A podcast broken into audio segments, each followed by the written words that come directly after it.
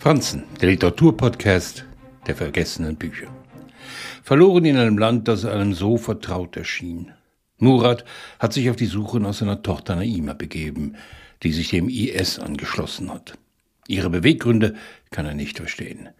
Sie hat sich ihm entfremdet und doch spürt er, dass sie in Gefahr ist.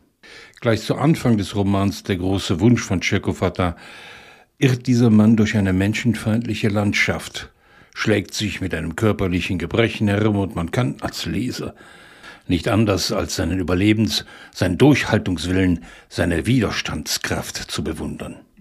Dabei ist Murat zutiefst verunsichert und hält nach jedem Strohhalm Ausschau, der ihm verspricht, ihm seine Tochter zurückzubringen.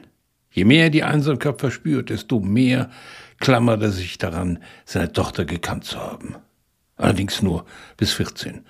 Danach muss er sich eingestehen, ist sie ein anderer Mensch geworden.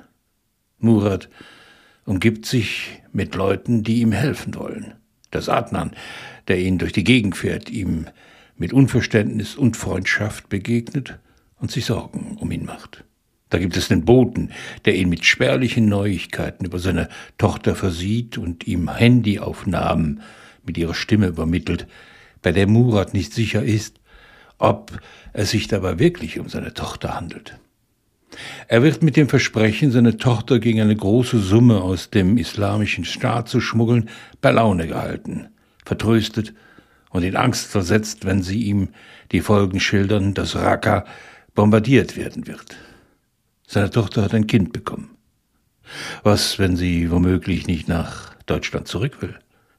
Was, wenn sie sich schuldig gemacht hat?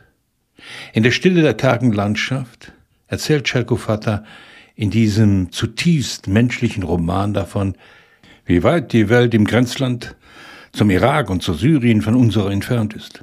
Literarische, grandiose Bilder einer Suche, die uns in einen Albtraum versetzt.